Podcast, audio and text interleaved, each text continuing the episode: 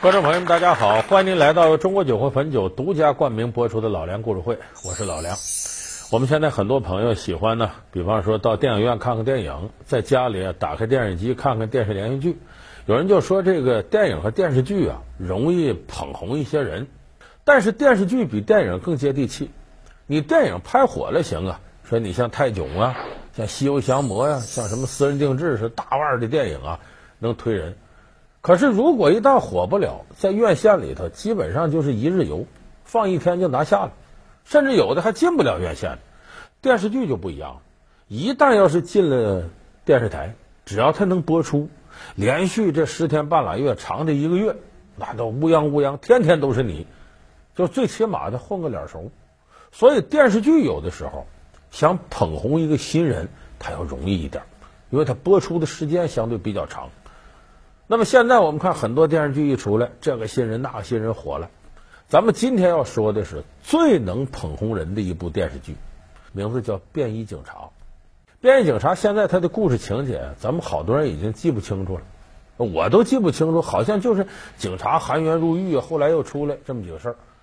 但是那个歌，几度风雨几度春秋，这歌一唱，你马上就想起来。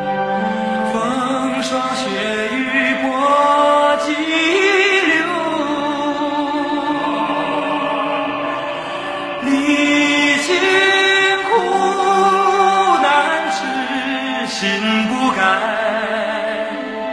少年壮志不言愁。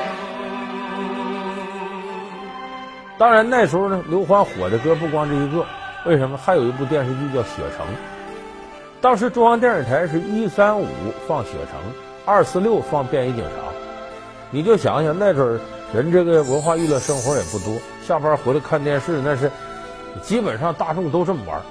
所以每到一三五晚上，你打开电视机，你听天上有个太阳，水中有个月亮。二四六打开你听金色盾牌，你一个礼拜全这个，你这个人想不火都难。